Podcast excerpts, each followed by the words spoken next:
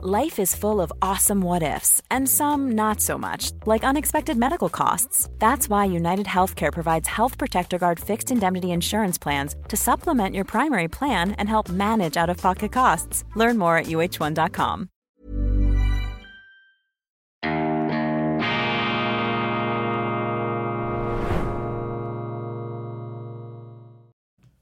Grüezi miteinander, ganz herzlich willkommen und einen wunderschönen guten Morgen, meine sehr verehrten Damen und Herren, liebe Freunde. Ich begrüße Sie zur schweizerischen Ausgabe von Weltwoche Daily, die andere Sicht, unabhängig, kritisch gut gelaunt am Montag, dem 27. November 2023. Trotz allem genieße ich die vorweihnachtliche Zeit in vollen Zügen. Den Winter in den Schweizer Bergen. Es hat massiv geschneit, aber auch die Sonntagsverkäufe, die Beschwingtheit der Wochenenden in den Städten mit den Weihnachtsmärkten. Ich bin jetzt nicht so der Weihnachtsmarkttyp, aber die Tatsache, dass es das gibt und dass man die Möglichkeit hat zu flanieren und auch etwas einkaufen zu gehen, das ist etwas Wunderbares. Und das Schönste ist natürlich, dass man in den Restaurants zum Beispiel Metzgete hat, also die fleischintensiven Platten da, diese Schlachtplatten, die aufgetischt werden, um mit der Familie zusammen, mit Freunden diese Zeit zu verbringen, die Sonntage, die Samstage, das ist etwas vom Allerschönsten und man darf sich das nicht nehmen lassen. Man muss gegen den, ja, Wahnsinn auch unserer Zeit, unserer Welt, die spinnt, muss man sich diese Inseln ohne schlechtes Gewissen immer wieder erkämpfen. Und dieses Territorium des Glücks gleichsam ähm, verteidigen gegen alle Anfechtungen. Und was auch dazu gehört, sind gelegentliche Filmabende. Und zuletzt haben wir uns angeschaut Heat von Michael Mann. Heat, dieser legendäre Thriller aus den 90er Jahren mit Al Pacino und Robert De Niro in zwei Glanzrollen. Robert De Niro als genialer Gangster, ruchlos, aber auch von höchstem Raffinement und sein Gegenspieler Al Pacino, der vermutlich, also nur im Film, ähm, kokainsüchtige Supercop des LAPD, des LA Police Department, der ähm, mit einem sehr extrovertierten schauspielerischen Stil auftrumpfte auf der Leinwand. Ein tragischer Krimi voller Mehrdeutigkeiten, eben nicht banal das Gute gegen das Böse, sondern alles ist da ineinander verschlungen. Und auch große Liebesgeschichte, Geschichten drücken da zwischenzeitlich aufs Gemüt, auf die Tränendrüsen. Kurzum, ein großartiger Film. Und wenn Sie Heat noch nicht gesehen haben, Michael Mann, der Autorenfilmer des Actionkinos Heat, dann sollten Sie das nachholen. Ein Klassiker der Gegenwart mit zwei Schauspielern damals äh, in der Blüte ihres Wirkens Robert De Niro, absolut überzeugend, äh, hochkonzentriert, sparsam, ein fast asketischer Auftritt und Al Pacino schon im Bereich des Overacting. Kurzum, eine ganz äh, unverzichtbare Film- und Leinwanderfahrung, Kinoerfahrung oder eben auch Heimkinoerfahrung, die man sich eben gönnen darf in dieser weihnachtlichen Zeit. Dann das Ärgernis, hier noch ähm, auch am Wochenende, ich habe mir, hab mir die Bilanz der 300 Reichsten wieder mal angeschaut, hier dieses sehr erfolgreich gemachte Blatt. Heute gehört die Bilanz ja zum Ringier Imperium und der Ringier Verlag ist ja ein Verlag, der immer wieder sich auch gutmenschlich aufschwingt und die anderen kritisiert und äh, Moral Abweichungen vom moralischen Gomilfo angeblich immer wieder aufs Schärfste ahndet. Und hier habe ich nun ein Beispiel gefunden für das, worüber wir eine Titelgeschichte gemacht haben. Dieser äh, in letzter Zeit, also ich glaube die vorletzte Ausgabe war es, und zwar ist das hier ein Paradebeispiel für linken Antisemitismus, für diese ähm, toxische Mischung aus Antikapitalismus und Antisemitismus. Und gleich am Anfang des Hefts, im Heft, das ja eigentlich den Kapitalismus, den Wohlstand abfeiert, ist diese Karikatur zu sehen. Und die hätte Chefredaktor Dirk Schütz, ein Deutscher, niemals laufen lassen dürfen. Gerard Wertheimer, der jüdische Chanel-Erbe, dargestellt, also wirklich in finsterster Überspitzung hier bis hin zur Nase, alles, wie man sich das in den äh, antisemitischsten Grusel- und äh, Gräuelklischees immer wieder ausgemalt hat. Das ist jetzt eben Antikapitalismus und Antisemitismus. Geld stinkt nicht Gerard Wertheimer, der reichste Schweizer, in dieser antisemitischen Karikatur, das darfst du einfach als Chefredaktor nicht laufen lassen. Das sind keine Antisemiten, das glaube ich nicht, aber die Selbstverständlichkeit, die Beiläufigkeit, mit der man es nicht einmal merkt, wie man hier eben aus antikapitalistischem Neidreflex heraus, ja, dieser reiche Typ, da Geld stinkt nicht und dann die entsprechende bildliche Umsetzung. Ich bin sehr gespannt, wie da die äh, Verlagsleitung, die äh, Leute bei Ringier reagieren, wenn ihnen das bewusst wird. Interessant übrigens auch, dass bis jetzt keine Schweizer Zeitung das aufgegriffen hat. Und das zeigt eben, wie dieser Mainstream auch äh, sozusagen im gleichen ja, im gleichen Spital krank ist, beziehungsweise dass man sich eben wechselseitig nicht kritisiert. Wenn jetzt eine Weltwoche zum Beispiel so eine Karikatur gebracht hätte, da kann ich Ihnen sagen, da wäre zu Recht die Hölle los gewesen. Aber wenn es die anderen machen, ja, dann ist das nicht so äh, schlimm, dann empfindet man das nicht einmal als nötig, äh, dies äh, näher zu erwähnen. Doppelte Maßstäbe, wohin das Auge reicht. Chiasso ist nicht Lampedusa. Die Justizministerin kontert Kritik. Bundesrätin Elisabeth Bohm-Schneider sagt, sie verstehe die Sorgen der Bevölkerung über die Migration. Sie stelle aber auch fest, dass die Solidarität überwiege. Die SP-Magistratin rechnet auch im kommenden Jahr mit hohen Flüchtlingszahlen. Die NZZ am Sonntag einen großen Interview. Und dieses Interview lässt tief blicken.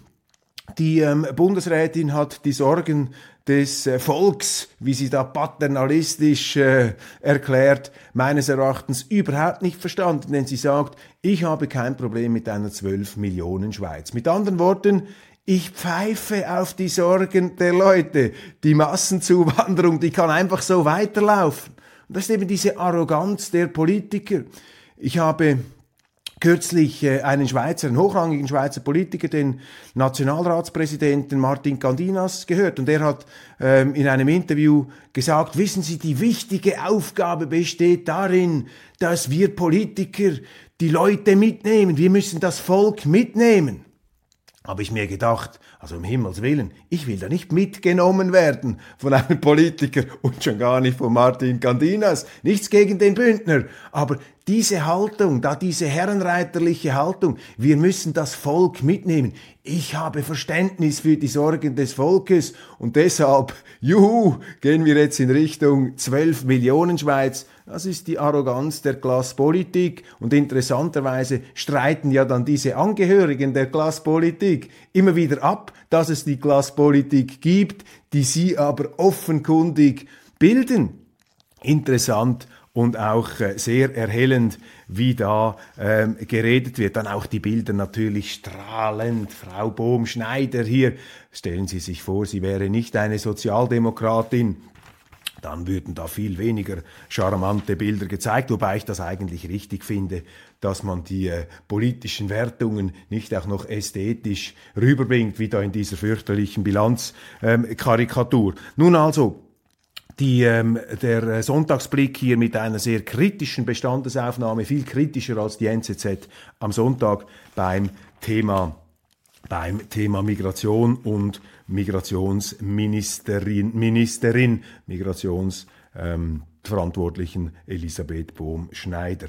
Die Welt braucht uns nicht mehr, jammert die NZZ und ich lese da einen bemerkenswerten Satz, die Vorstellung einer Schweiz, die allein wegen ihrer Neutralität die ideale Vermittlerin ist, war schon immer falsch. Life is full of what ifs. Some awesome, like what if AI could fold your laundry? And some well, less awesome, like what if you have unexpected medical costs? United Healthcare can help get you covered with Health Protector Guard fixed indemnity insurance plans. They supplement your primary plan to help you manage out of pocket costs. No deductibles, no enrollment periods, and especially no more what ifs. Visit uh1.com to find the Health Protector Guard plan for you. Quality sleep is essential. That's why the Sleep Number Smart Bed is designed for your ever evolving sleep needs. Need a bed that's firmer or softer on either side? Helps you sleep at a comfortable temperature? Sleep Number Smart Beds let you individualize your comfort so you sleep better together. JD Power ranks Sleep Number number 1 in customer satisfaction with mattresses purchased in-store. And now, save 50% on the Sleep Number limited edition Smart Bed for a limited time. For JD Power 2023 award information, visit jdpower.com/awards. Only at a Sleep Number store or sleepnumber.com. Also einen falscheren Satz kann ich mir jetzt eigentlich kaum vorstellen zur schweizerischen Neutralität. Natürlich war und ist die schweizerische Neutralität, und zwar die möglichst umfassende, die Voraussetzung dafür, dass die Schweiz als Vermittlerin tätig werden konnte. Was denn sonst? Als neutraler Vermittler solltest du ja neutral sein, denn als Vermittler musst du neutral sein, sonst wirst du nicht von beiden Seiten akzeptiert. Und dass die NZZ, ausgerechnet die Neue Zürcher Zeitung, diese Kampagne, das ist eine regelrechte Kampagne gegen die Neutralität fährt, das ist ein schlechtes Zeichen, vor allem für die NZZ, aber natürlich auch äh, ein Symptom dafür, dass wesentliche Teile im schweizerischen politischen Establishment, eben bei denen, die die Leute mitnehmen wollen, von denen wir aber nicht mitgenommen werden wollen, sondern wir wollen, dass die gefälligst das machen, was das Volk will, der Souverän. Das Volk entscheidet und in diesen ähm, ja pseudofürsorglichen Umarmungen von oben kommt eben auch schon die Verachtung gegenüber der Bevölkerung, gegenüber dem Souverän zum Ausdruck. Und das Volk ist eben auch der Gralshüter der Neutralität, denn diese Neutralität, die wurde ja nicht für die Politiker erfunden, damit sie da äh, großartig und glamourös verhandeln können, sondern die Neutralität wurde erfunden für die Bevölkerung als Schutzvorrichtung gegenüber übermotivierten Politikern, die unser kleines Land, die Schweiz, in allerlei politische Konflikte hineinziehen und dass eben die Journalisten, die Medien heute geradezu zuvorderst stehen in diesen ähm, imaginären Legionen der ähm, gerechten Kriege. Die Journalisten kämpfen ja am, am am, am leichtfertigsten und am, fast hat man das Gefühl, am, am verbissensten da diese internationalen Konflikte, weil sie natürlich hinter ihren Bildschirmen geschützt und gesichert sind. Diese Neutralitätsmüdigkeit ist ein Merkmal der schweizerischen Mainstream-Eliten, aber ich bilde mir ein, dass ähm, in der schweizerischen Bevölkerung das Bewusstsein für die Neutralität noch wach ist. Allerdings, man muss immer wieder einschränkend hinzufügen, wir haben eine derartige Zuwanderung gehabt in den letzten 20, 30 Jahren, dass natürlich sich auch äh, das Schweizer Volk äh, anders zusammensetzt. Da sind natürlich viele Leute eingebürgert worden. Auf die Massenzuwanderung folgte die Masseneinbürgerung. Und dadurch hat sich natürlich auch äh, etwas der politische äh, Resonanzboden verändert in unserer Schweiz. Und wie heute die Neutralität gesehen wird, das äh, kann man nicht mehr so leicht festmachen. Ähm, aber ich bilde mir trotzdem ein und wage die Hoffnung nicht zu verlieren, dass die Neutralität eben immer noch ähm, sehr stark verankert ist. Dann die ähm, Sozialdemokratische Partei der Schweiz hat in Missachtung all dessen, was sie noch vor kurzem gesagt hat, nämlich Frauenförderung, Frauenförderung, Frauenförderung, ein Zweierticket vorgelegt zu den Bundesratswahlen ohne eine Frau.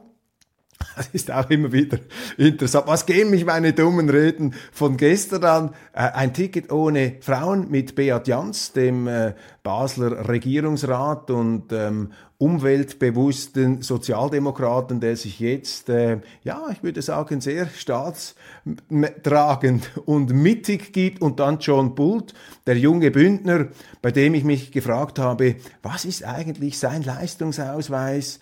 Der ihn befähigt, hier in die Grenze zu kommen als SP-Bundesratskandidat. Ja, irgendetwas musst du ja auch mal geleistet haben, damit man dich bringen kann. Und John Bult außer dass er mit ähm, einem unerschütterlich scheinenden Selbstvertrauen jeweils durch die Wandelgänge stolziert, hat für mich jetzt äh, noch nicht wirklich die ganz großen Stricke zerrissen, aber vielleicht täusche ich mich da. Bemerkenswert, dass die Partei regelrecht abgestraft hat, ihren Zürcher Star, könnte man sagen, Daniel Josic, der soeben mit 230.000 Stimmen die Ständeratswahlen im Kanton Zürich gewonnen hat. Daniel Josic, der da vorpreschte als Kandidat, der sich positionierte, der schon bei den letzten Bundesratswahlen etwas äh, in tumultöse äh, Gewässer geraten ist und jetzt also mit vier Stimmen lediglich äh, als erster Kandidat äh, regelrecht ähm,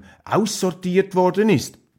Und das ist schon bemerkenswert, äh, die große Demütigung titeln die Zeitungen. Was steckt dahinter? Ja, Parteien haben es eben nicht gerne, wenn da die Paradiesvögel und die, die sich besonders auffällig positionieren und auch Akzente setzen, wenn die dann auch noch belohnt werden. Da schwingt auch viel Neid mit. Aber vielleicht hat äh, Daniel Josic seiner Partei auch das Gefühl gegeben, dass er allzu unabhängig äh, vom Parteiprogramm vielleicht den eigenen Kompass über äh, andere Belange stellt. Und Insofern entlarvt natürlich diese Nichtberücksichtigung, diese Klatsche auch wieder einmal die Verlogenheit des politischen Betriebs. Denn da wird ja immer äh, wieder gesäuselt, es sei so wichtig, dass man eben parteiübergreifend akzeptable Kandidaten bringe. Das wäre Josic sicher gewesen.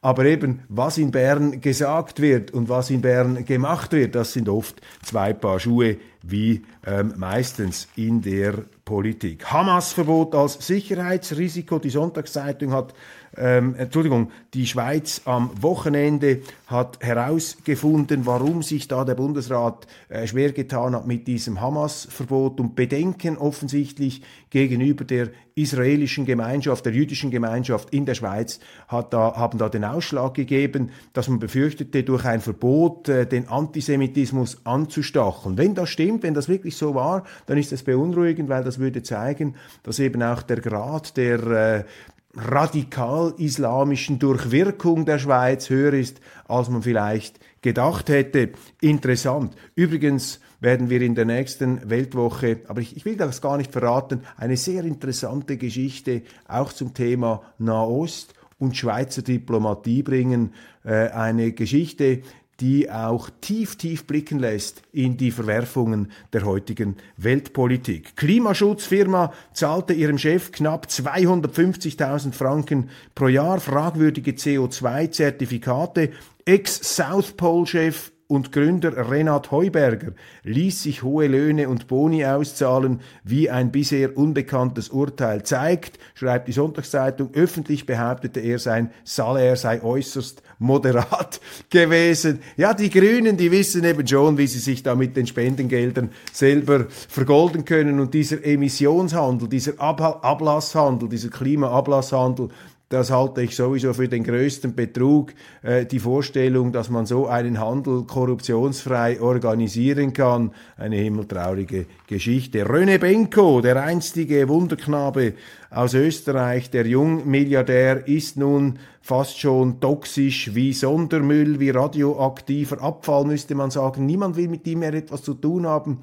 Seine Geschäftspartner wenden sich ab und sein großes, weltumspannendes Imperium wankt und mittendrin auch Schweizer Firmen. Ich habe angefangen mit ähm, Michael Mann und Heat und ich ende mit Ridley Scott, dem mittlerweile 85-jährigen Hollywood-Regisseur, der jetzt gerade mit Napoleon Furore macht, dem großen Leinwand-Epos zum Empereur.